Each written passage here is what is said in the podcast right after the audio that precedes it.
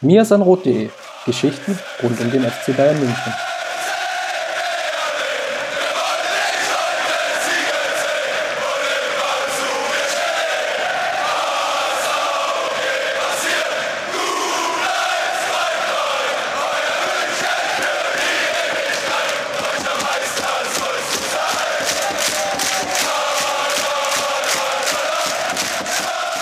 Herzlich willkommen zum Mir ist ein Rot Podcast, Folge 83. Wir stehen kurz vor der Entscheidung der deutschen Meisterschaft gefühlt. Die Woche pauscht sich so langsam hoch. Der FC Bayern spielt am Wochenende zu Hause gegen Borussia Dortmund. Und das dümmste aller Missgeschicke ist passiert. Die Tabellenführung ist vor dem Spieltag verloren gegangen durch ein 1 zu 1 in Freiburg. Und ich denke, das Ganze sollten wir diskutieren. Und wenn ich meine wir, meine ich natürlich den wunderbaren vollen Sidekick Justin. Grüß dich, Justin. Servus, Chris. Servus. Jetzt lief das ja am Wochenende nicht ganz so rund. Jetzt könnte man sagen, das war der Bruch in der Länderspielpause. Irgendwie ist dadurch ein bisschen der Drive verloren gegangen. Und was auffällig ist, es war bereits das dritte Gegentor in dieser Bundesliga-Saison in der ersten Anfangsviertelstunde, was jetzt schon ein relativ hoher Wert ist, wenn man überlegt, dass es ja gleichbedeutend eigentlich immer mit einem Rückstand ist. Von daher, was lief schief? Ich würde gar nicht so sehr sagen, dass da irgendwie ein Drive kaputt gegangen ist. Ich glaube, dass der Drive eher aus etwas resultiert ist, was ich vorrangig beim Gegner sehe. Ähm, ich hatte das Gefühl, dass sowohl Borussia Mönchengladbach als auch Mainz und Wolfsburg es nicht geschafft haben, den FC Bayern ja, an seinen, an seinen Schwachstellen einfach zu packen. Und das ist Freiburg absolut gelungen. Deshalb habe ich auch in der Vorschau die Überschrift schon gewählt, äh, ob Freiburg vielleicht der Stolperstein werden könnte. Freiburg du hast ist. es gejinxt? Ich habe es ich hab's quasi mal wieder gejinxt, ja. Und ähm, ja, ich finde einfach, Freiburg ist eine unfassbar laufstarke Mannschaft, die mit ihrer Aggressivität und ähm, ihrer Disziplin und ihrer defensiven Qualität einfach auch in der Lage ist, die, den Bayern immer weh zu tun. Das war schon zu Zeiten der Fall, als die Bayern noch vorne mit gefühlt 20 Punkten wegmarschiert sind. Ähm, ja, und dementsprechend war es zumindest keine ganz große Überraschung, wenngleich natürlich da auch einiges an Glück mit zugehört hat, dass die Freiburger dort einen Punkt mitnehmen. Ja, lass uns da gleich nochmal tiefer drauf eingehen. Ich glaube, was mir so ein bisschen vergessen wird, ist ja, dass im Stadion in Freiburg die, der, der Rasen kürzer ist. Freiburg spielt mit einer Sondergenehmigung. Ich, Martin Seidel, der Kommentator bei Sky, hatte das Ganze nochmal als, als Thema gesetzt vor dem Spiel. Das fand ich ganz spannend, weil man das immer so ein bisschen unterschlägt und das spielt natürlich den Freiburgern so ein bisschen in die Karten. Christian Streich hat sich für den 4-4-2 entschieden, für ein flaches 4-4-2 mit der Folge, dass die Räume dann schon sehr eng waren. Aber, und das müssen wir, glaube ich, wenn wir mal so das Spiel in verschiedene Phasen einteilen wollen, was am Anfang auffällig war, die F der FC Bayern, die Mannschaft von Niko Kovac ist überhaupt nicht ins Gegenpressing gekommen. Ja, also ähm, ich glaube einfach, dass die Bayern von Anfang an das Problem hatten, dass sie vielleicht auch ein Stück überrascht waren von, von, von der Aggressivität, vom Vorpressing der Freiburger auch teilweise. Es ist ja nicht so, dass die Freiburger äh, einfach hinten drin gestanden haben und äh, ja darauf gewartet haben, ob sie nun Glück haben oder nicht, sondern es gab ja sicherlich auch Phasen, wo Freiburg dann mal nach vorne geschoben hat, mal raus attackiert hat. Und was mir wirklich sehr gut gefallen hat beim, äh, beim SC war einfach, dass sie es geschafft haben, die Mitte zu schließen, dass sie Thiago teilweise komplett aus dem Spiel herausgenommen haben und dass sie es geschafft haben, dass die Bayern dieses klassische U einfach wieder in ihrem Spiel hatten. Das war für mich das Hauptproblem aus Münchner Sicht, dass einfach der Spielaufbau nicht durch die Mitte gehen konnte, dass Thiago raus war, was nicht nur an Thiago selbst lag, sondern auch an den Spielern um ihn herum. Ähm, die Bayern haben einfach nicht die Lücken gefunden wie sie dann äh, in, ins zweite beziehungsweise dann ins dritte Drittel kommen. Die Passwege waren unfassbar weit. Die Mittelfeldspieler haben wieder ganz vorne irgendwo gestanden bei den Angreifern. Ähm, es kam irgendwie keine Struktur auf dem Platz, wo, wo die Bayern dann in der Lage waren, das Pressing der Freiburger auseinanderzuspielen. Und das ähm, muss man dann wirklich auch am härtesten, glaube ich, kritisieren. Und dementsprechend auch aber Kompliment an die Freiburger, die das wunderbar genutzt haben. Ich denke einfach, dass, das hat man auch in der Statistik gesehen. In der Halbzeit habe ich mal nachgeguckt. Die meisten Passstaffetten waren tatsächlich zwischen der Viererkette an sich und dann von den Außenverteidigern nochmal auf die Flügelstürmer. Also dieses klassische U einfach. Ähm, und Thiago ist mit den anderen Spielern irgendwann erst auf Platz sieben oder acht aufgetaucht. Äh, so war der Stand zur Halbzeit und am Ende des Spiels sah es auch nicht viel besser aus. Und Ähm, ja, dementsprechend gab es dann nur langes Holz nach vorne. Die Bayern haben versucht, das Mittelfeld der Freiburger irgendwie zu überbrücken, um dann direkt in der Spitze zu sein und haben da wieder einige Bälle auch verloren, wo die Freiburger dann einfach in der Lage waren, ja, den, den Ball zu gewinnen. Und wenn die Achter dann schon vorne bei den Angreifern sind, dann hast du natürlich ein Riesenloch und wenn dazwischen der Ball verloren geht, ist das nochmal extra Gift und ja, dementsprechend sind die Freiburger dann auch verdient früh in Führung gegangen und haben auch relativ lange gut mitgehalten mit den Bayern.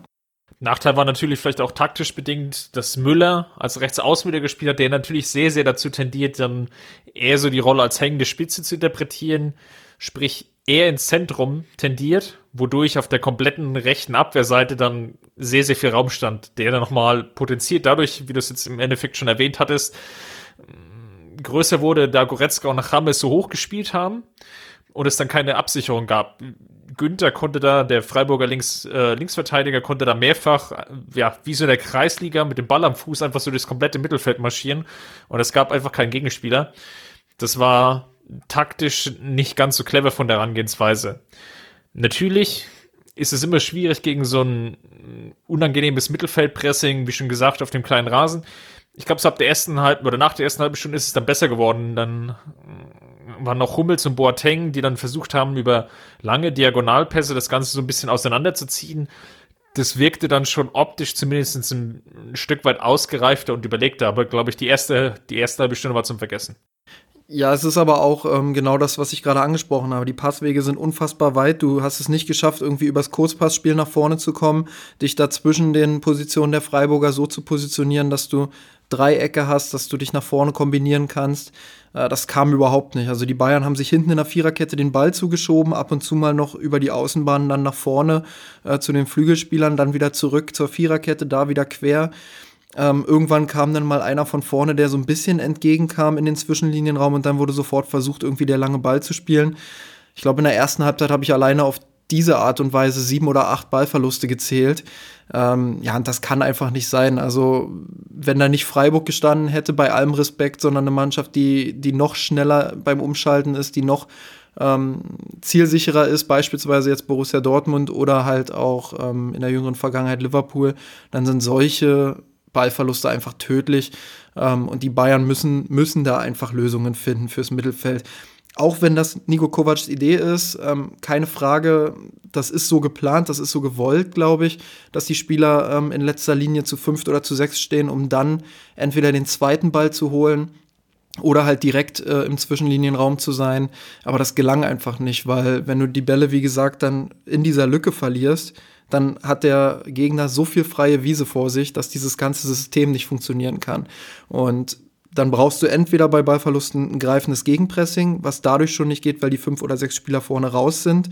Ja, oder du musst halt die Bälle zielsicher anbringen und das ist bei dieser Distanz einfach über 90 Minuten nicht mit einem mit einem risikofreien äh, ja mit einer risikofreien Qualität zu machen. Das funktioniert einfach nicht und ich vermisse einfach eine Lösung. Ich weiß nicht, ähm, da hat sich eigentlich seit Saisonanfang nur wenig getan, wenn überhaupt mal punktuell in einzelnen Spielen. Aber letztendlich ähm, ist da überhaupt keine Entwicklung, die, die da irgendwas verbessert, finde ich. Wie sehr hat Huran Bernat gefehlt an dem Spiel? Ach komm, der hätte doch wieder einen Scheißdreck gespielt, da, da wären die Freiburger 2-0 in Führung gegangen. ja, also Spaß beiseite. Die Frage rührt daher, dass es schon ein Spiel war, wo es sehr, sehr auch auf die Passwege drauf ankommt. Meine Überlegung ist halt, der Linksverteidiger, wenn dann Rechtsfuß steht, dass du einfach von den Passwinkeln her schon sehr, sehr eingeschränkt bist. In der zweiten Halbzeit gegen Ende hatten wir dann auch gesehen, dass natürlich Rafinha zu einigen Flankenpositionen oder zu Flanken kam. Er aber immer das Problem hatte, dass er sich den Ball wieder auf den anderen Fuß legen müsste und Linksfuß hätte gegebenenfalls da den besseren Pass spielen können, einfach von den Winkeln her. Und dann frage ich mich halt schon, okay, war das jetzt so die richtige taktische Herangehensweise? Klar, ging es jetzt in einigen Spielen auch gut auf und ich will das jetzt gar nicht an der Person Rafinha festmachen, sondern vielmehr an den taktischen Überlegungen, die vielleicht da im Raum stehen. Auch vielleicht von der Wechselperspektive. Ich kann es sicherlich nachvollziehen, wenn man sagt, wir wollen mit der gleichen Grundstruktur oder mit immer mit derselben Grundstruktur in die, in die Partie gehen. Unser ähm, 4-1 4-1-System oder ja, 4-2-3-1-System ist irgendwie das gesetzte System und damit wollen wir immer spielen. was ich ein bisschen weit vermisst habe, ist auch in dieser Partie vielleicht die taktische Umstellung in dem vielleicht Rafinha dann einfach nochmal getauscht wird mit einem gänzlich anderen Spieler und vielleicht eine Umstellung auf eine Dreierkette vielleicht hier die sinnvolle, bessere Alternative gewesen wäre, um vielleicht dann einfach einen weiteren Spieler zu bekommen, der andere ja, Skills mitbringt in, in das Spiel, vielleicht nochmal anderweitig die, die Löcher aufreißt, als dann immer wieder die, ja, Rafinha in die Flankenposition zu spielen, der dann irgendwie versuchen muss, sich den Ball dann doch wieder auf den rechten Fuß zu legen. Das wirkt für mich nicht so hundertprozentig durchdacht. Ja, oder du, du machst es halt so, dass der, dass du in dem Wissen, dass Rafinha nun mal ein Rechtsfuß auf der linken Seite ist, ähm, Kingsley Coman übrigens ja auch ein Rechtsfuß auf der linken Seite, dann darfst du auf dieser Seite einfach nicht auf, auf Flanken spielen, dann musst du Lösungen finden, dann muss äh, der linke Achter rüberschieben, drei, Dreiecke bilden, ähm, dann muss dann muss Rafinha vielleicht auch mal einrücken im Spielaufbau, um Thiago zu unterstützen. Dann hast du ähm, mit einem tieferen Kimmich eine 3-2-Staffelung. Das sind ja alles Dinge, die die zur Flexibilität führen und die einfach dazu führen, dass Freiburg vielleicht im Pressing dann auch nicht mehr so guten Zugriff auf die bayerische Mannschaft hat. Und dann hast du genau das, was ich gesagt habe. Dann kannst du auch mal durch die Mitte eröffnen und dann von der Mitte in die Breite gehen, wo die Flügelspieler dann vielleicht mehr Platz haben, um auch mal ins 1 gegen 1 zu gehen. Und ähm, sowas gibt es gar nicht unter Kovac. Es gibt keine Umstellungen. Ähm, wenn das Spiel dann so läuft, wie es jetzt in der ersten halben, dreiviertel Stunde lief, ja gut, dann, dann wird das halt runtergeplätschert. Ähm, klassisch nach dem Motto, wir sind nur so gut, wie der Gegner es erlaubt, egal ob der Gegner jetzt der SC Freiburg, ähm, keine Ahnung, Buxtehude oder Liverpool ist. Ähm, ja, und das ist dann einfach zu wenig. Das ist mir zu ambitionslos und das ist einfach, einfach nicht das, wofür der FC Bayern stehen sollte. Und ähm, in der zweiten Halbzeit war das alles dann ein Stück weit besser, würde ich sagen. Ähm, da hat man dann gesehen, dass, dass die Bayern zumindest gewillt waren, dieses Ergebnis noch positiv nach Hause zu bringen. Äh, sie konnten auch noch mal Druck entfachen, gerade gegen Ende der zweiten Halbzeit. Aber auch hier der Kritikpunkt, sie wussten nicht zu 100 Prozent wie. Also auch da viel Ballgeschiebe, ähm, sicherlich mehr Kontrolle als in der, in der ersten Halbzeit. Das lag aber auch daran, dass die Freiburger unfassbar viel gelaufen sind und gegen Ende natürlich auch müder wurden. Ähm, ja, und, und Chancen wurden eigentlich fast nur über hohe Hereingaben kreiert. Und das ist insgesamt einfach deutlich zu wenig. Ich erinnere mich an eine wirklich richtig, richtig gute Gelegenheit. Ähm, ich weiß gar nicht mehr, wer Lewandowski da schickt. Schwolo pariert dann herausragend. Lewandowski Nabri. alleine vor ihm. Nabri. Ja, Nabri hat den, den Pass dann gespielt. Das war wirklich mal den Platz auch genutzt und wirklich richtig gut rausgespielt. Aber sonst war das spielerisch wirklich wieder viel Stückwerk und bei allem Respekt, was ich vorhin gesagt habe, Freiburg herausragende Leistung, aber äh, wenn du in beiden Spielen gegen Freiburg nicht über ein Unentschieden hinauskommst, ähm, ja, dann gibt es wirklich viel zu hinterfragen. Vielleicht, du hast jetzt eine sehr, sehr negative Sicht.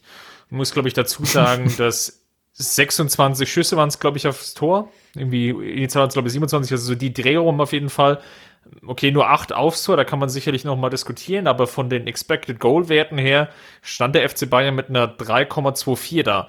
Das ist eigentlich so ein ähnlicher Wert wie auch gegen gegen Mainz da war. Also um mal so ein bisschen die Extreme gegenüberzuhalten. Klar, da kann man jetzt irgendwie sagen, mm, ja, ähm, gegen Mainz liefert alles zusammen und jetzt gegen Freiburg halt nicht. Es waren ja auch Chancen da. Die Frage ist halt, woran lag es jetzt, dass zum Beispiel Lewandowski diese zwei Großchancen dann noch versemmelt hatte. Oder ähm, auch der Kopfball von Goretzka, der ja ganz am Ende noch war, war ja auch nicht so schlecht. Klar, klar dann, dann reden wir am Ende hier ähm, sicherlich auch über ein verdientes 2-1, 3-1, wie auch immer für die Bayern.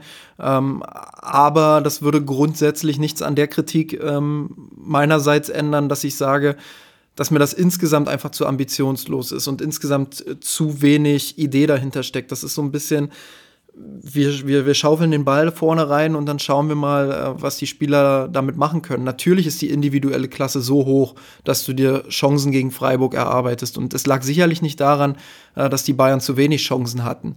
Aber es ist halt in diesem Spiel schon zu sehen, wo die großen Probleme liegen. Und diese großen Probleme verschärfen sich dann, wenn du Spiele hast wie im Hinspiel gegen Borussia Dortmund oder wie jetzt gegen Liverpool, wo die Bayern sich dann gar keine Chancen, müssen wir fast gar keine Chancen erarbeitet haben in beiden Spielen.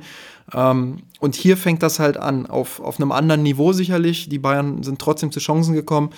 Ich habe auch gesagt, die Mentalität war da, die Einstellung war da.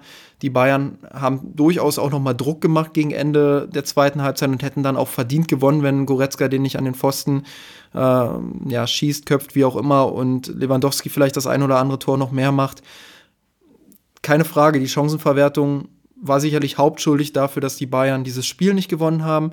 Aber die fehlende Idee, das fehlende Gesamtkonzept ist für mich hauptschuldig dafür, dass die Bayern in dieser Saison nicht darüber hinauskommen, mal in einzelnen Spielen zu glänzen, aber danach wieder äh, ja, mit Rückschlägen zu tun haben. Dann greife ich doch mal eine, eine Frage von unseren Lesern auf, die uns über Patreon erreicht hat. Obst83 hat uns gefragt, ist jetzt Nico Kovac wieder etwas angezählt und könnte er dann dadurch auch so ein bisschen das Opfer des Umbruches sein? Weil so wie du es jetzt ja skizziert hast, liegt ja die Schuld schon beim Trainer. Und wir haben ja hier auch in dem Podcast schon sehr häufig darüber gesprochen und waren ja jetzt nicht unbedingt, glaube ich, oder sind beide nicht in dem Lager verortet, der großen Nico Kovac Fans. Von daher mal die Frage so formuliert, liegt es vielleicht gar nicht so sehr an Kovac selber, sondern liegt es vielleicht einfach auch an den Mitteln, die er im Kader zur Verfügung hat. Ja, auch das haben wir ja schon mehrfach diskutiert. Ich glaube, es ist immer wichtig zu sagen, dass, dass Nico Kovac hier nicht der Hauptschuldige, nicht der alleinige Hauptschuldige ist. Also er trägt hier nicht die hundertprozentige Schuld ähm, dafür, dass der FC Bayern in dieser Saison verwundbarer ist als in den letzten Jahren. Das, das ist einfach eine sehr vielschichtige Diskussion, die vom Kadermanagement ähm, bis hin dahin, dass, dass die, dass einzelne Spieler einfach ihr Niveau nicht mehr erreichen, äh, bis hin auch zu solchen durchaus unglücklichen Sachen wie Chancenverwertung jetzt gegen Freiburg. Wie gesagt, wenn, wenn Bayern jetzt 2-1, 3-1 gewinnt, dann reden wir sicherlich, ähm, beziehungsweise dann reden viele sicherlich anders über die Partie. Ähm, aber er ist halt verantwortlich für diese fehlende spielerische Entwicklung. Er ist auch dafür verantwortlich, ähm, dass er Jungspielern keine Chance gibt beziehungsweise kaum Chancen gibt. Ähm, dazu zählen schon so Spieler wie Renato Sanchez, der am Anfang hoch gelobt wurde, auch von Nico Kovac selbst, und dann wieder komplett untergegangen ist. Dazu zählen aber auch Spieler aus dem eigenen Jugendbereich. Auch das haben wir immer wieder angesprochen. Ähm, und dann halt diese, diese ganze spielerische Komp Komponente. Taktisch keine Anpassungen. Ähm, er wechselt höchstens mal einzelne Spieler aus. Meistens sind das 1 zu 1 Wechsel, aber das taktische Konstrukt bleibt dann auf dem Platz irgendwie dasselbe. Ähm, er findet dann keine Gegenmittel, wenn es nicht so läuft. Und das ist dann halt schon meiner Meinung nach nicht Bayern-Niveau. Und ich würde mir tatsächlich wünschen, dass der FC Bayern da eine andere Lösung findet. Ähm, ja, aber ich glaube noch nicht so richtig daran. Ich denke, dass jetzt viel auch in den nächsten Wochen entschieden wird. Man wird sehen, wie die Bayern im Pokal vorankommen. Das Spiel gegen Dortmund kann auch schon sehr viel entscheiden ähm, wenn die Bayern da untergehen oder verlieren, dann wird es, denke ich, auch medial wieder deutlich enger für Nico Kovac und dann ist halt die Frage, was plant der Verein, wie viel Planung ist tatsächlich auch schon für die nächste Saison vorhanden. Äh, das sind alles Dinge, die wir jetzt natürlich noch nicht beantworten können, aber ich würde es nicht ausschließen, dass auch Kovac noch mal wackeln könnte. Das, das ist durchaus eine Option, wobei ich Stand jetzt, haha, nicht davon ausgehe. Du hast jetzt eben gerade schon angesprochen, die, den Ausblick, die Planung für die nächste Saison und da gab es letzte Woche dann das erste große Announcement, die erste große Verkündung des FC Bayern. Lucas Hernandez, Wechsel von Atletico Madrid zum FC Bayern. Jetzt war das ein Transfer, der die Münchner jetzt schon eine längere Zeit begleitet. Ich erinnere mich noch sehr gut daran, dass es schon Gerüchte vor, der, vor dem Ende der Hinrunde gab, nämlich bei der Partie gegen Eintracht Frankfurt, dass die, der FC Bayern sehr daran interessiert ist, den Spieler zu verpflichten. Und damals stand schon im Raum, dass ein Transfer sogar im Winter möglich ist, weil der FC Bayern hier wieder ähnlich wie bei Javi Martinez das spanische Arbeitsrecht so ein bisschen ausnutzt. Jeder Spieler in Spanien hat eine Ausstiegsklausel. Ähm, das sind dann immer die tollen Artikel dann teilweise, wo bei Messi oder früher Ronaldo dann ganz große Zahlen drin standen. Jedenfalls Ende vom Lied ist der FC Bayern äh, bezahlt diese dort festgeschriebene Ablösesumme und verpflichtet den französischen Nationalspieler, der jetzt ähm, Weltmeister geworden ist aber auch schon vorher bei Atletico lange Zeit erfolgreich gespielt hat. Mittlerweile oder war seit elf Jahren oder mit elf ist er in die Atletico-Jugend und hat dort alle Laufbahnen durchstritten und das ist jetzt sein erster großer Vereinswechsel im eigentlichen Sinne. Aber, und das komme ich zur Frage, Gleichzeitig wurde auch eine Knieverletzung festgestellt bei ihm im Innenbandbereich, was wohl zurückzuführen ist auf einen übermäßigen Cortisoneinsatz des oder der, der Ärztemannschaft von Atletico. Ist natürlich jetzt schwer von außen zu beurteilen, wie sinnvoll das immer war und richtig und warum auch immer. Cortison wurde hier an der Stelle wohl eingesetzt, um ihn früher spielfit zu bekommen, um die Entzündung im Knie geringer zu halten. Und das Ganze wurde jetzt operativ beseitigt im Sinne von, er fällt vier Monate lang ähm, aus und hat in dieser Saison dadurch, weil er eben schon längere Zeit Probleme hatte, auch erst 14 Ligaspiele gemacht. Ist das jetzt ein generelles Risiko des Transfers? Weil wenn ich jetzt auch alleine auf die Ablösesumme schaue, ist natürlich eine Verdopplung zu der Ablöse von Tolisso. Gut. Mit äh, Abstand der Rekordtransfer. Ja, also in der absoluten Summe ist es der Rekordtransfer. Ähm, ich finde immer ganz interessant, ähm, das hatten wir ja auch schon im Blog mal gemacht, diese Ablösesumme so ein bisschen in den Kontext des Umsatzes des Vereins äh, zu setzen, weil Zeiten ändern sich natürlich und das vor allem jetzt auch in den letzten Jahren sehr rasant auf dem Transfermarkt. Und ähm, ich glaube, Maurice hatte das schon so ein bisschen ausgerechnet das war ungefähr jetzt die Region, in der sich auch Roy Mackay damals befunden hat, wenn man, wenn man die Ablösesumme in den Kontext des eigenen Umsatzes setzt. Dementsprechend ist das jetzt keine komplett neue Region, die der FC Bayern da aufmacht. Ähm, es ist eine komplett neue Region, in der, in der sich der Fußball befindet tatsächlich, äh, in der Tatsache, wie viel Geld im Umlauf ist. Ähm, aber anteilig am Umsatz ist das jetzt kein Monstertransfer, den der FC Bayern macht. Also da würde ich immer gerne so ein bisschen mehr Entspannung auch sehen und nicht immer sofort ähm, ja diese Dramatikkiste aufmachen. Der andere Teil deiner Frage, ähm, ob das jetzt ein riesiges Risiko wäre ähm, oder ist durch die Verletzung, würde ich erstmal mit Ja beantworten, weil ähm, auch wenn die 80 Millionen in einem Kontext gesehen werden, ist es natürlich immer noch eine Stange Geld. Und natürlich ist es ein Risiko, einen Spieler zu verpflichten, der jetzt eine Operation hat, wo man bei OPs ist man sich nicht immer hundertprozentig sicher, wie geht's am Ende aus. Bleiben da vielleicht sogar Folgeschäden übrig. Ähm, die Bayern haben jetzt das erstmal so ein bisschen runtergespielt, sind sich da sicher, dass da nichts weiter passiert.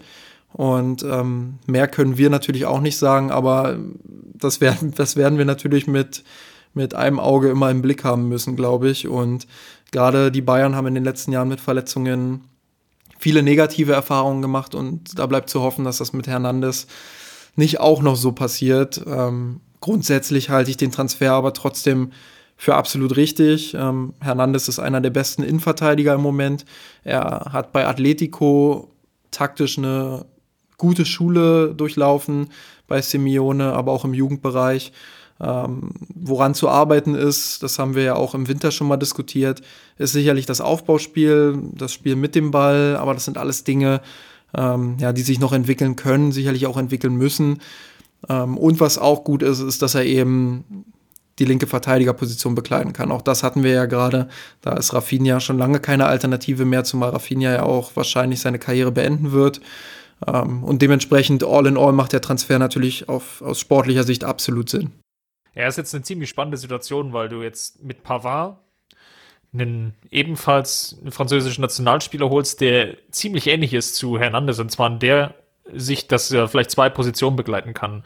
Nämlich bei Pavard rechts außen Verteidigerposition und natürlich auch die Innenverteidigung. Und bei Hernandez den linken Außenverteidiger und dann vielleicht auch den linken Innenverteidiger und du natürlich jetzt dann personell vielleicht gar nicht so sehr daran gezwungen bist, die Rolle von Rafinha zu ersetzen, sondern du könntest dann immer noch ähm, mit Hernandez, Schrecklich Pavard, vielleicht dann irgendwie das Ganze nochmal, das ganze Konstrukt auffangen. Darüber hinaus stellt sich natürlich schon die Frage, einerseits gibt's dann die Umstellung auf die Dreierkette, weil sie natürlich vom Spielertyp her schon eher Innenverteidiger sind. Es ist natürlich auch dann die Frage, wer geht noch? Also äh, Fjordhoft hat jetzt bei Sky irgendwie in den Raum geworfen, dass beide, sowohl Hummels als auch Boateng, die Bayern noch verlassen könnten. Äh, er sieht sie irgendwie in der Premier League. Bei Boateng halte ich es schon für ziemlich sicher. Auch die Süddeutsche hat ja da jetzt nochmal nachgelegt. Ähm, da deutet alles auf Abschied hin. War ja auch vor der Saison schon mitzurechnen irgendwie. Also bei Boateng müssen wir uns, glaube ich, keine Gedanken mehr machen. Der wird den Verein verlassen. Äh, ja, und dann, wenn Hummels auch noch geht, ist die Dreierkette natürlich auch erstmal wieder entfernt. Dann kommt es darauf an, wie plant man mit Martinez. Bleibt Kovac, wird er wahrscheinlich eher im Mittelfeld eingeplant sein. Ähm, kommt vielleicht doch noch ein anderer Trainer, könnte es sein, dass der wieder sagt, ja, Martinez gehört vielleicht doch eher in die Innenverteidigung. Dann hätte man auch da wieder noch eine Option mehr. Ähm, dann hast du Süle, Hernandez und ähm, Pavard. Und vielleicht, aber auch da große Fragezeichen dahinter, dahinter vielleicht noch Lukas May. Es wäre natürlich wünschenswert, ähm, dass der FC Bayern sagt, wir geben ihm jetzt so irgendwas zwischen 500 und 1000 Pflichtspielminuten nächste Saison. Ähm, das wäre für ihn ein großer Sprung sicherlich, aber einer, der auch notwendig ist. Er muss jetzt langsam in den Profibereich kommen, dort seine Minuten machen.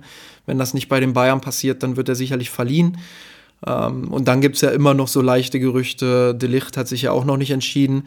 Ähm, wenn der kommt, wäre die Geschichte für Lukas May sicherlich komplett beendet erstmal. Ähm, ja, und da ist halt die Frage, können die Bayern da tatsächlich irgendwie äh, Barcelona und Co. ausstechen? Haben sie die Möglichkeit, De Licht zu holen?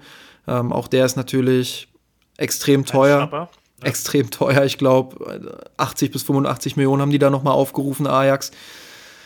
Ja, und dann hast du natürlich mit Pavard 30 oder 35 Millionen, Hernandez 80 Millionen und wenn De Licht kommt, der auch noch dazu, dann hast du fast 200 Millionen nur in die Verteidigung äh, gesteckt und brauchst offensiv ja auch noch mindestens ein bis zwei Spieler.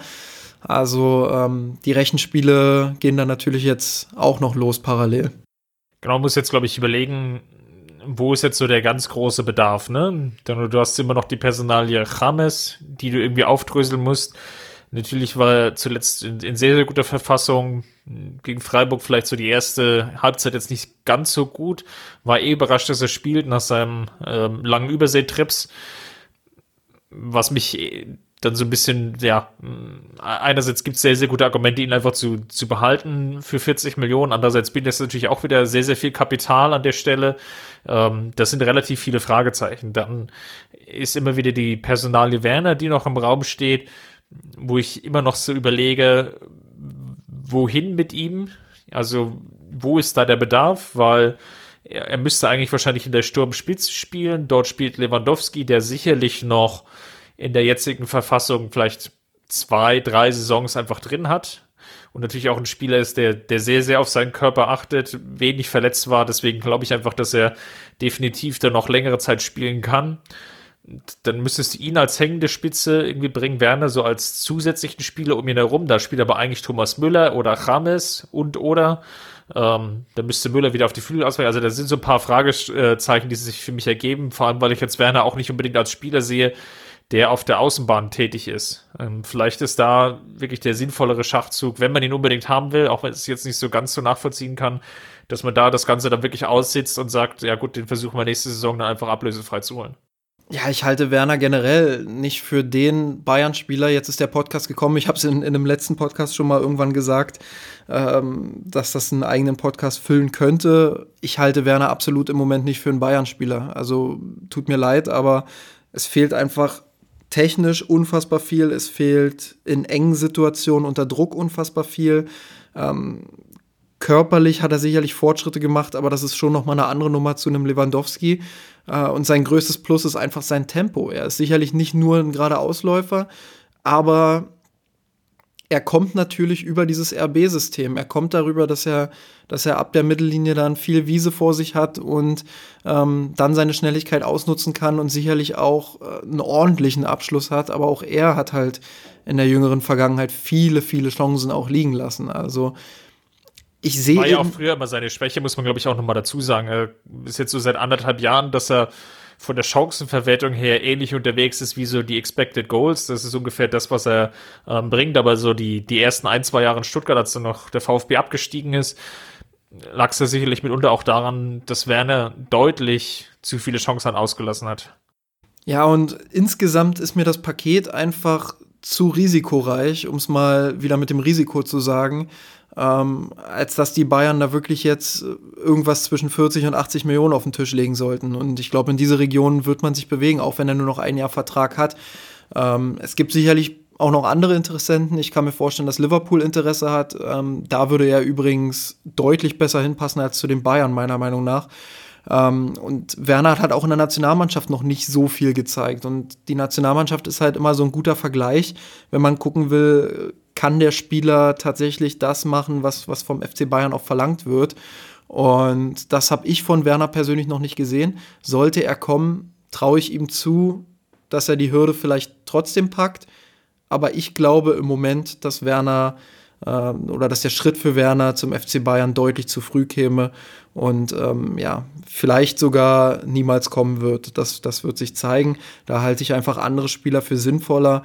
Ähm, namentlich jetzt Nicolas Pepe beispielsweise aus der Ligue 1 der meiner Meinung nach herausragende Ansätze hat, der vor allem auch ein Linksfuß ist, was, was dem FC Bayern nächste Saison ohne Ian Robben komplett fehlen wird. Also ein Linksfuß auf der rechten Seite, der auch mal die Option hat, nach innen zu ziehen.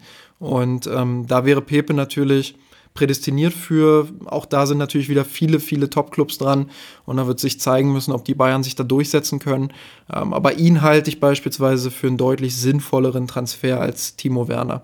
Und was den Stürmer-Backup angeht, ähm, fände ich es ja auch mal ganz charmant zu sagen, vielleicht probieren wir einfach mal ähm, jemanden aus der eigenen Jugend aus. Und da wäre Zirkze beispielsweise jemand, der aktuell im Jugendbereich viele, viele Gegner auseinanderschießt ähm, der sich sicherlich mal eine Chance verdient hätte.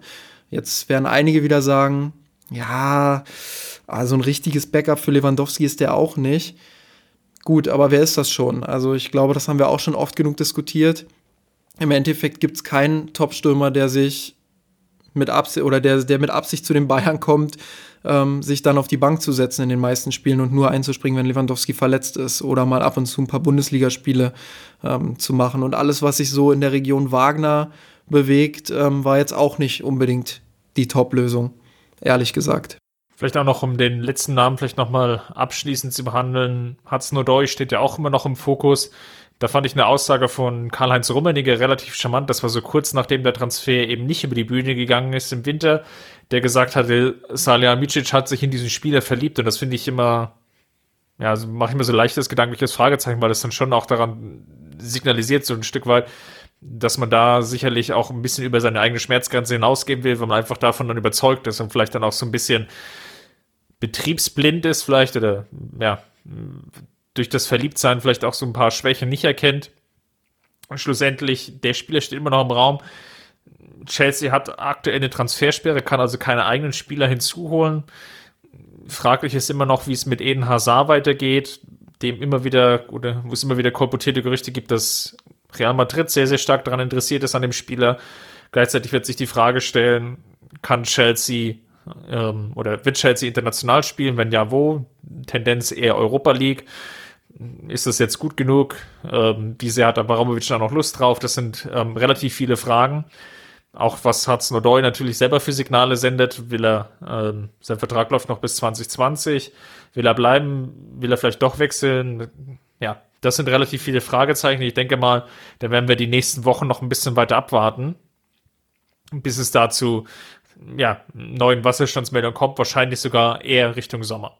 Aber bei Hudson Odoi ist es ja eigentlich im Prinzip ähm, ähnlich wie, wie bei Pepe, also auch ein Riesentalent, ähm, der gute Anlagen hat, ähm, allerdings noch schwerer vielleicht jetzt durch die Situation zu bekommen. Ich habe heute gelesen, ähm, wir nehmen am Dienstagabend auf, ähm, dass äh, Sari jetzt tatsächlich überlegt, ihn, ihn ja, zum ersten Startelf-Einsatz in der Premier League zu verhelfen. Äh, das macht es alles nicht einfacher. Also Odoi, der jetzt auch aus der Jugend da kommt, der sicherlich auch ähm, so ein Stück weit ein, ein, Herz für die Blues hat. Da ist es immer, da ist es immer auch so ein Geschäft von Monat zu Monat. Wie entwickelt sich die persönliche Beziehung zum Trainer, ähm, zur Mannschaft, zum Verein? Und wie oft spielt er jetzt? Und wenn er jetzt doch die Einsätze kriegt, kann sich das natürlich innerhalb von zwei Monaten komplett drehen irgendwie und dann sind die Bayern chancenlos. Dann kommt sicherlich auch noch mal das mit dem Transfer, mit der Transfersperre dazu. Also da sehe ich äh, die Karten vielleicht sogar noch schlechter als bei Nicolas Pepe, wo halb Europa hinterher ist. Ähm, da brauchen die Bayern auf jeden Fall Alternativen. Und ich bin gespannt, welche Alternativen sie da dann haben. Ähm, man hat mit Nabri und Coman, Coman zwei ja, äh, sichere Spieler für die nächste Saison. Bei Ribery ist es jetzt ein bisschen beängstigend still geworden, möchte ich sagen, aber ich hoffe, dass da das Karriereende dann doch bald, beziehungsweise das Ende bei den Bayern doch bald äh, verkündet wird. Und dann brauchst du halt mindestens noch zwei weitere Spieler und einer könnte Pepe sein.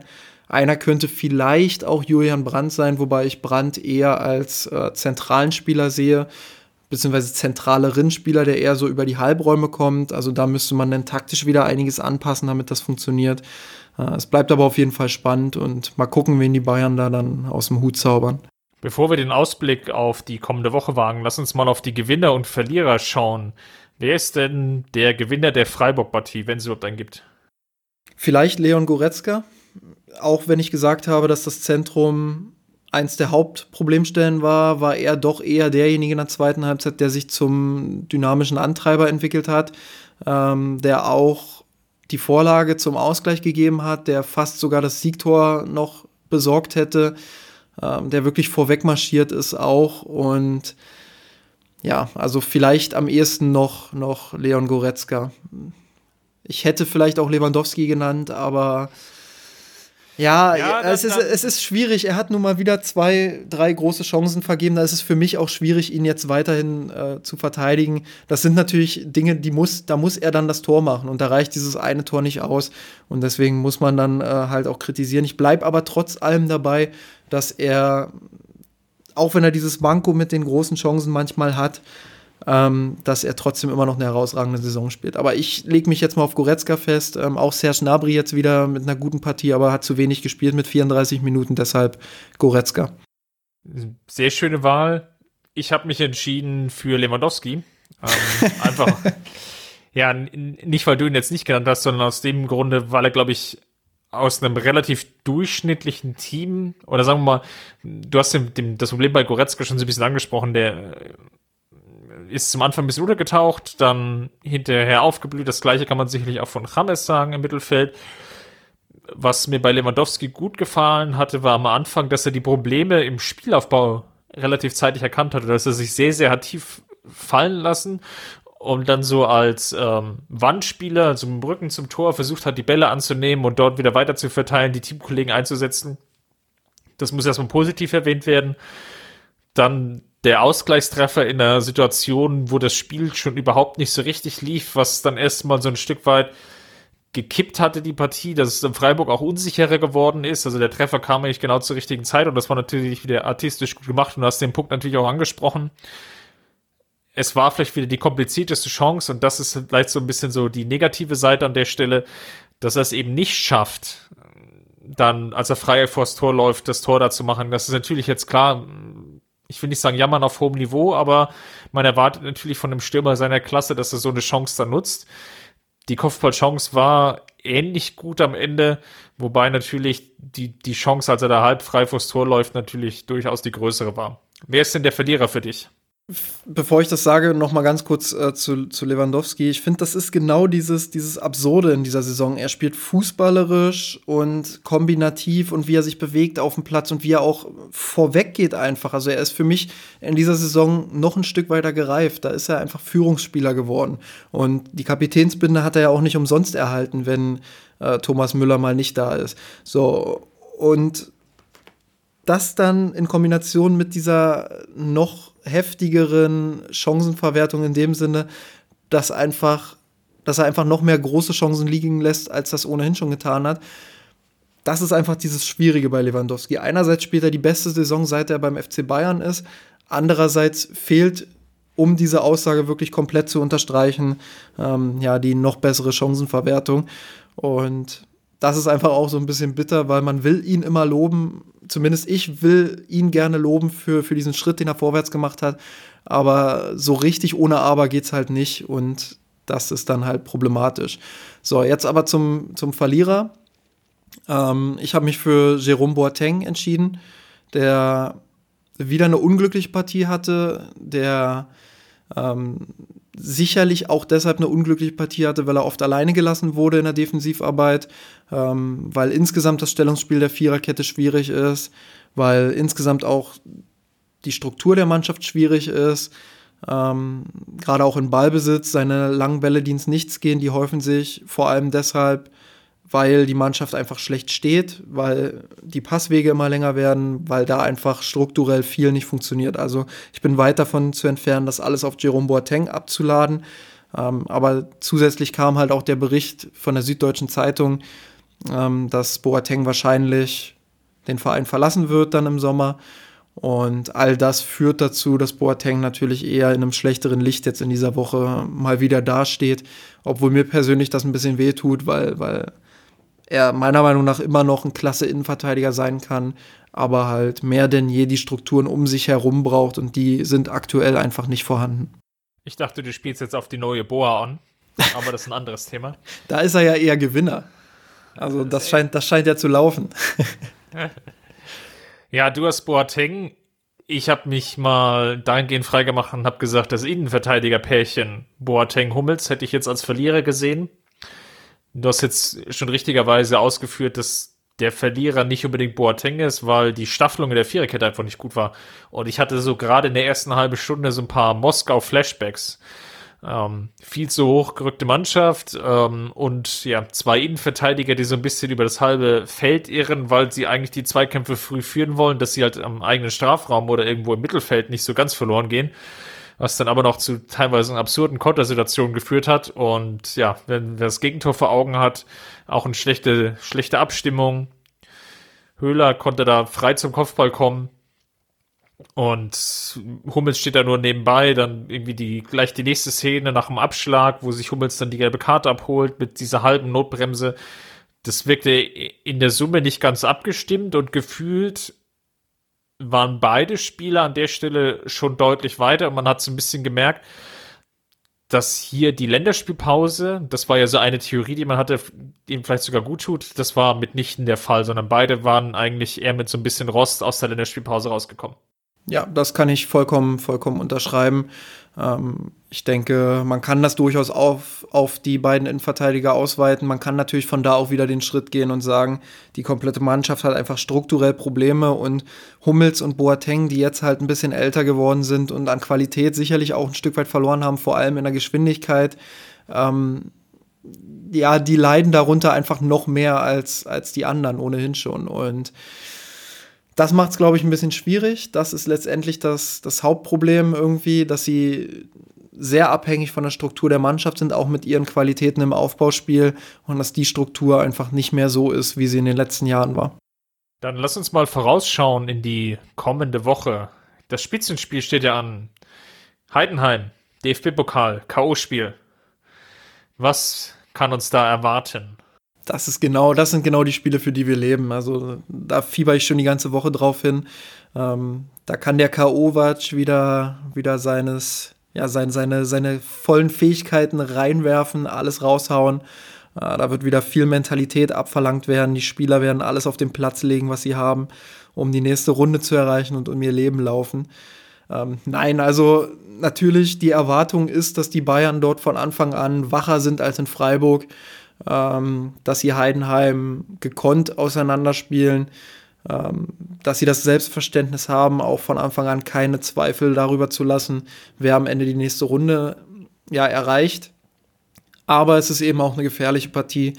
Ähm, bisher hat sich der FC Bayern auch im DFB-Pokal gegen unterklassige Mannschaften nicht unbedingt mit Ruhm bekleckert. Da waren sehr zähe und harte Partien dabei und das droht gegen Heidenheim sicherlich auch wieder muss dazu sagen, dass die Mannschaft von Frank Schmidt so ein bisschen den Drive verloren hatte, nachdem sie ja vor fünf, sechs Spieltagen so durchaus noch der Kandidat waren um die Aufstiegsränge. Sind die Ergebnisse ein bisschen ausgeblieben. Jetzt vor zwei Wochen konnte Union Berlin zu Hause besiegt werden, aber auch nach Rückstand. Jetzt am Wochenende habe ich die Partie gegen Magdeburg gesehen. Das war schon sehr, sehr zäh. Ähm, was halt auffällig ist, klar liegt der Fokus sicherlich auf das, das Spiel gegen Bayern, weil irgendwo so das Spiel des Jahres ist. Ähm, wird sicherlich schauen müssen, wie Schnatterer ins Spiel kommt, der Standardschütze, das wird sicherlich eine Gefahr sein, die Nico Kovac ansprechen wird, dass natürlich Heidenheim gerade aus Standardsituationen heraus viel Gefahr generieren kann. Mit Glatzel haben sie einen sehr interessanten Spieler noch in der Sturmreihe, der schon 12, 13 Tore gemacht hat in dieser Zweitligasaison. Also da sind auch namentlich nicht ganz so schlecht aufgestellt an der Stelle. Nichtsdestotrotz gebe ich dir natürlich recht. Gegen Heidenheim muss die Partie gewonnen werden. Ähm, interessant wird sein, und das ist jetzt als Frage formuliert, wird Nico Kovac nochmal rotieren? Wir hatten es ja irgendwie schon in den letzten Wochen besprochen, dass eigentlich so einige Chancen, die da waren, von Kovac nicht genutzt wurden. Die Partie gegen Heidenheim wäre jetzt ja prädestiniert dafür, nochmal Spieler, die hinten dran stehen, wie zum Beispiel Renato Sanchez, eine Chance zu geben? Damit rechne ich ehrlich gesagt nicht.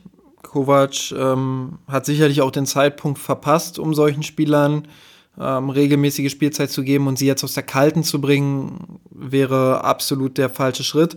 Das hat man in der Hinrunde gegen Augsburg gesehen. Da kam dann auf einmal ein Wagner, der in der Saison irgendwie, keine Ahnung, 30 Minuten gespielt hat oder so insgesamt. Und das ging komplett in die Hose dann, beziehungsweise zumindest teilweise in die Hose.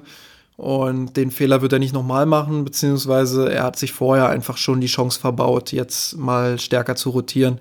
Rotation funktioniert ja nicht, in, indem du zehn Spieler am Stück dieselbe Elf auf den Platz schickst und dann sagst du gegen Heidenheim so, jetzt tausche ich zehnmal aus, sondern ähm, Rotation ist ja schon so immer drei, vier andere Spieler äh, pro Spiel mal irgendwo einzubauen, vielleicht auch taktisch dadurch ein bisschen was zu verändern. Ich glaube, das ist so der Hauptsinn dahinter. Und diese Radikalrotation wird es ohnehin nicht mehr geben. Ich glaube auch, dass äh, Spieler wie Sanchez allerhöchstens mal wieder eine halbe Stunde spielen, wenn, wenn wirklich der Deckel schon drauf ist. Und da liegt es an den Bayern, früh den Deckel drauf zu machen in der Partie. Äh, das Potenzial dazu haben sie sicherlich. Das wäre auch wichtig für, für Samstag dann ähm, gegen Heidenheim jetzt nicht ins Schwimmen zu geraten.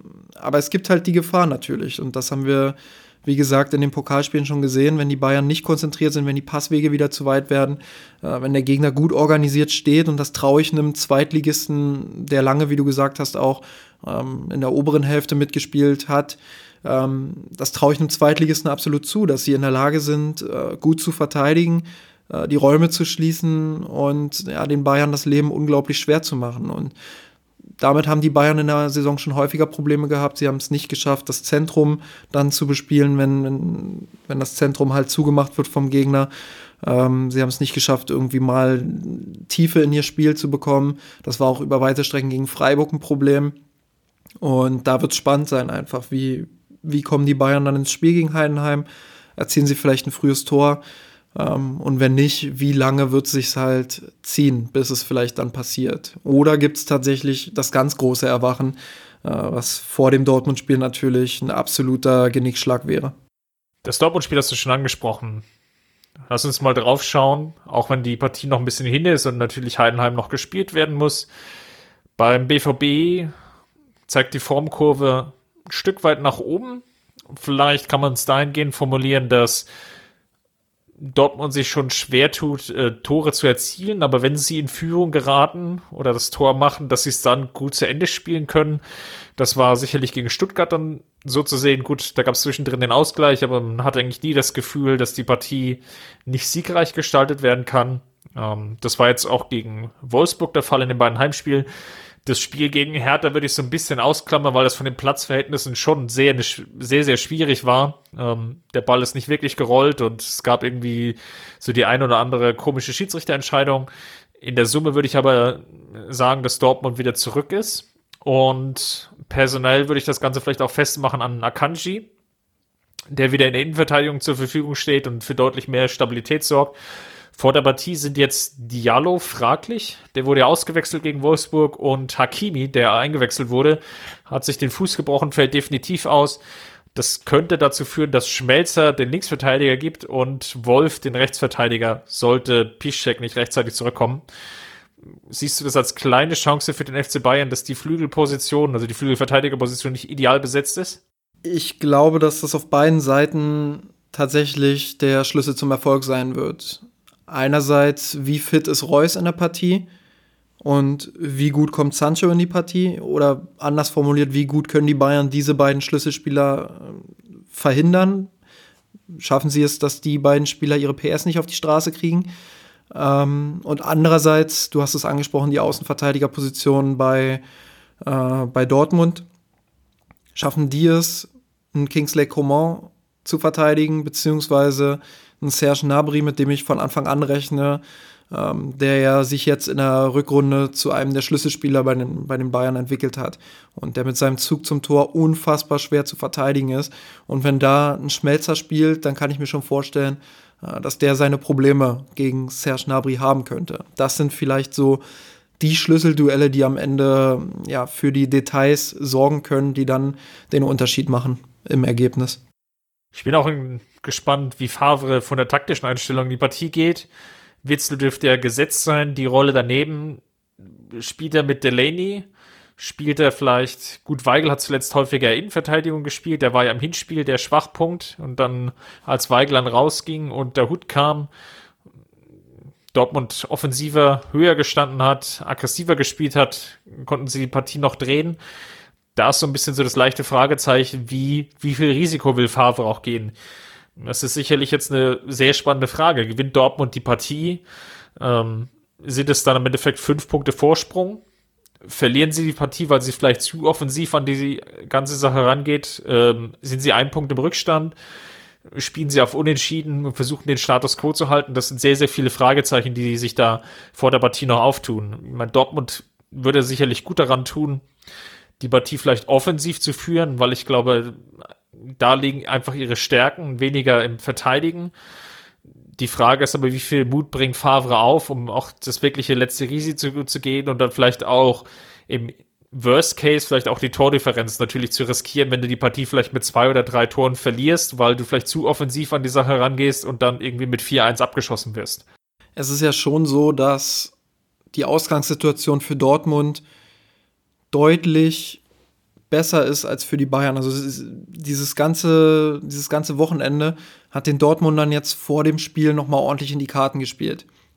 Ich glaube schon, dass die Dortmunder am besten. Obwohl sie ja viele Punkte verloren hat, das muss man, glaube ich, auch nochmal dazu sagen. Das war so dieser Shift, der sich ergeben hatte. Ne? Durch, dadurch wäre wär Bayern punktgleich gewesen mit Dortmund, wäre die Gemengelage eine ganz andere gewesen, weil man einfach hätte vor dem Spiel argumentieren können, ja, Dortmund hat jetzt schon so viele Punkte verloren, jetzt fahren sie noch nach München, da können sie die Meisterschaft komplett verspielen und jetzt hat sich das Ganze nochmal gedreht. Ja klar, also ich meinte, dieses ganze Wochenende hat jetzt einfach nochmal dafür gesorgt, dass Dortmund in der Ausgangslage ist, die ihnen in die Karten spielt. Und ich würde dir insofern ein kleines bisschen widersprechen, ähm, als dass die Dortmunder schon ihre Stärken in der Verteidigung haben, aber nur dann, wenn sie als Mannschaft kompakt hinten die Aggressivität nicht verlieren, wenn sie weiter den Gegner dann in ihrer eigenen Hälfte unter Druck setzen, wenn sie da gut verschieben, ähm, wenn sie zu vielen Ballgewinn vor allem auch kommen, die dann für die Entlastung sorgen und dann für diese überfallartigen Umschaltsituationen sorgen.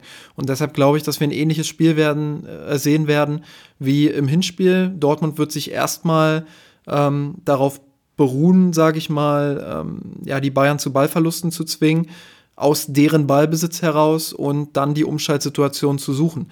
Und dadurch, dass sie jetzt halt den Vorsprung in der Tabelle haben, ist das natürlich dahingehend eine gute Ausgangslage. Sie können erstmal abwarten, was machen die Bayern denn überhaupt und dann darauf reagieren, wie sie es damals in Dortmund gemacht haben. Ähm, und das ist eine absolut gefährliche Situation für die Bayern. Also Favre ist halt jemand, der immer so ein bisschen zwischen Genie und Wahnsinn ist. Mal äh, packt er dann irgendwie eine Umstellung aus, die absolut funktioniert, wie damals beim 3-2 gegen die Bayern. Äh, mal braucht er ewig, um Wechsel zu tätigen und ändert irgendwie gar nichts. Also, äh, wie gesagt, so eine Mischung aus Genie und Wahnsinn. Aber er hat halt die Qualität, Missstände zu erkennen. Und das hat er im Hinspiel herausragend getan, indem er die Lücken zwischen den Linien der Bayern wunderbar bespielt hat mit Dahut. Ähm, ja, und, und ich erwarte einfach ein Spiel, wo die Dortmunder eher weniger Ballbesitz haben, ähm, sicherlich auch mal Phasen haben, wo sie dann zur Entlastung den Ball haben, aber wo sie sich halt darauf fokussieren, den Bayern in Umschaltsituationen weh zu tun. Und das kommt den Dortmundern entgegen und den Bayern spielt es eher nicht so in die Karten, weil, wie ich es vorhin erläutert habe, sie haben strukturelle Probleme, sie haben Probleme, ein Spiel mit dem Ball zu kontrollieren, äh, sie haben Probleme, das Zentrum auch einfach zu dominieren.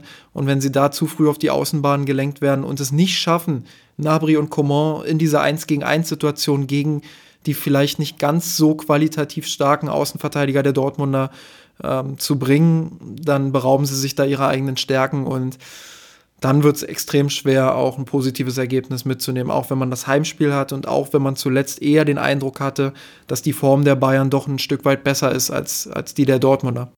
Ja, vielleicht, um das Ganze nochmal so ein bisschen in den Gesamtkontext einzurücken, Dortmund muss natürlich, um mal meinen Punkt nochmal von vorhin aufzugreifen, kann natürlich auch wirklich, wie du es jetzt gesagt hast, abwarten in die Partie gehen, einen Blick auf das Restprogramm schaut, Dortmund dann noch mit Heimspielen gegen Mainz, Schalke und Düsseldorf. bei Düsseldorf zum Ende, die steht vielleicht schon im Niemandsland, vielleicht eine Partie, die dann eigentlich schon entschieden ist, die vielleicht gar nicht mehr so viel Einfluss hat. Auswärts noch Freiburg. Gut, das werden wir jetzt relativ bald sehen. Ähm, da werden sie sich wahrscheinlich auch schwer tun, wenn Freiburg ähnlich aggressiv verteidigt, ähm, aus den genannten Gründen. Bremen und Gladbach am letzten Spieltag. Bei Gladbach könnte es vielleicht noch um die Champions League gehen, muss man ein bisschen abwarten. Ähm, das ist vom Restprogramm ziemlich okay. Die Münchner wiederum dann in Düsseldorf, ähm, zu Hause gegen Bremen, dann Nürnberg und Hannover, zwei Abstiegskandidaten, aber eben hinten raus mit Leipzig auswärts und Frankfurt. Auch nochmal zwei Mannschaften, die jetzt innerhalb der Top 4 stehen. Da könnte man natürlich genauso gut argumentieren aus Dortmunder Sicht, da werden die Bayern vielleicht nicht beide Spiele gewinnen, sondern vielleicht auch nochmal ein Unentschieden einstreuen. Und dann würde ja den Dortmund dann wiederum ein eigenes Unentschieden in München eigentlich auch wieder in die Karten spielen, wenn man davon ausgeht, dass Dortmund vielleicht maximal noch ein Unentschieden einstreut in den verbleibenden Partien. Also von daher, ja, sehr ausgeglichene Situation, vielleicht mit leichten Vorteilen für Dortmund, so sehe ich das zumindest. Ich sehe auch den, den Vorteil bei den Dortmundern, sie haben einen klitzekleinen Vorteil im Restprogramm, den du gerade erläutert, erläutert hast. Ähm, sicherlich ist das auch kein einfaches Restprogramm, aber es ist ein Stück weit vom Niveau her vielleicht ähm, in Anführungsstrichen einfacher als das der Bayern. Ähm, und wenn die Bayern dieses Spiel jetzt am Samstag verlieren, dann würde ich sogar ja, so weit gehen und sagen, die Meisterschaft ist gegessen. Ähm, ich glaube, bei fünf Punkten Rückstand müssen wir nicht mehr darüber reden, äh, ob die Bayern das noch aufholen. Das wird dann extrem schwer. Und das würde vor allem auch aus psychologischer Sicht einen extremen Push für, für Borussia Dortmund bedeuten, die natürlich dann mit einem ganz anderen Selbstverständnis auch nochmal in die Schlussphase der Saison gehen.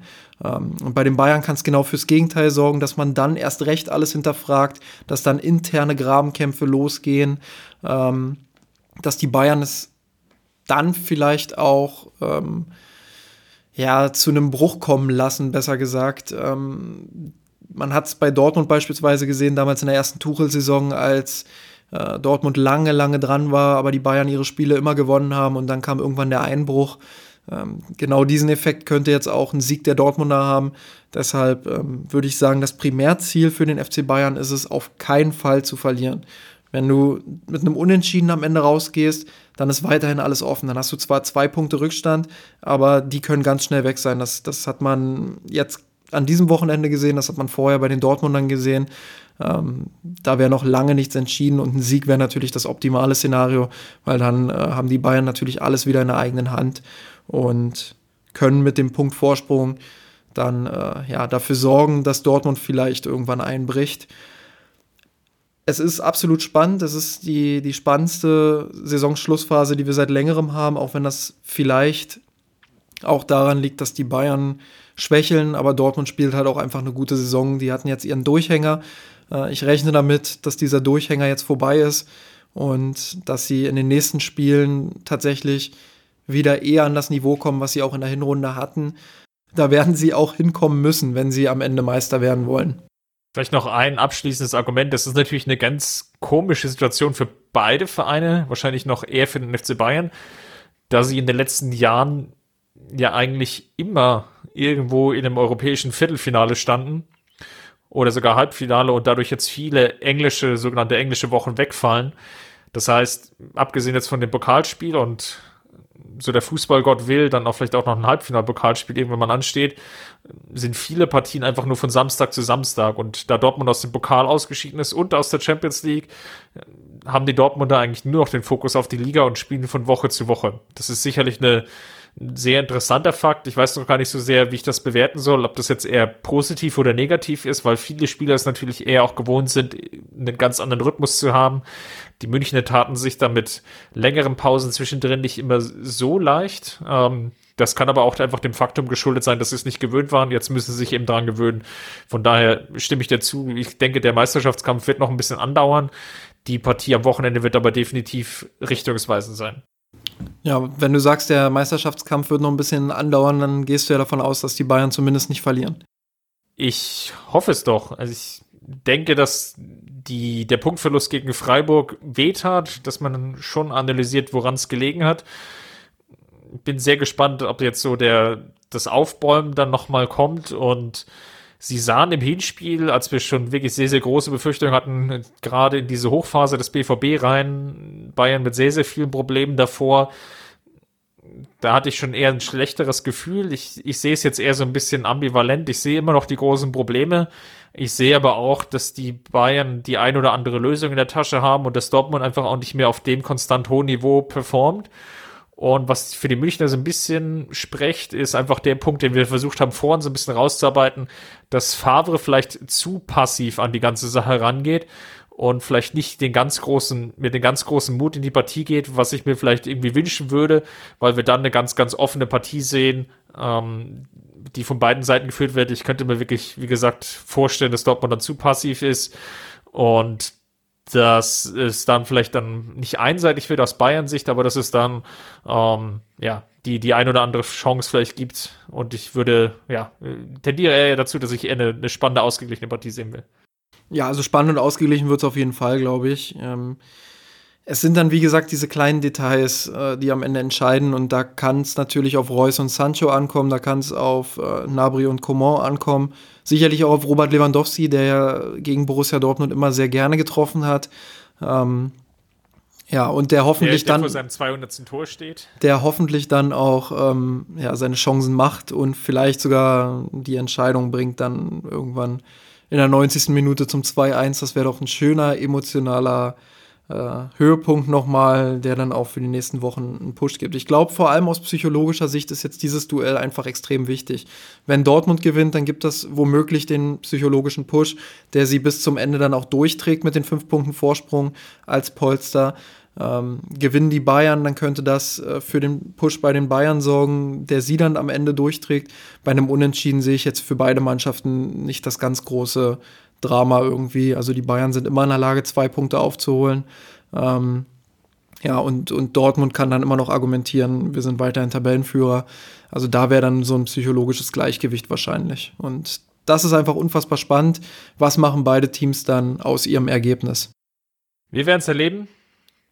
Von daher vielen Dank erstmal fürs Zuhören, dass ihr bis hierhin durchgehalten habt. Nächste Woche werden wir die Partie natürlich ausgiebig hier in diesem Podcast erörtern. Natürlich begleiten wir die ganze Sache vorher auch schon im Blog. Vielen Dank, Justin. Bis dahin.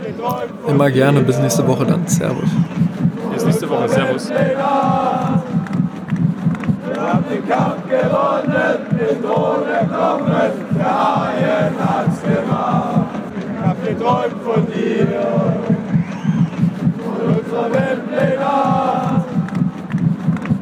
den Kampf gewonnen, den Thron erkommen, der Haien hat's gemacht.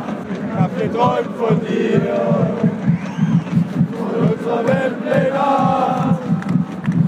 Wir haben den Kampf gewonnen, den Thron erkommen, der Haien Servus, grüß Gott und Servus miteinander. Das war scheiße. Fangen wir mal an. Servus, Servus und Servus miteinander.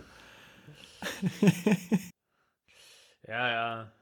Das ist immer der Anfang. Das ist immer das. Da den, da den richtigen Ton zu treffen, schwierig. Da musst du die, da musst du die, die Hörer und Hörerinnen schon abholen. Ja. Wehe, wir haben dann wieder so ein olles Outro. so. da packe ich alles rein, was du gerade gesagt hast. Alles.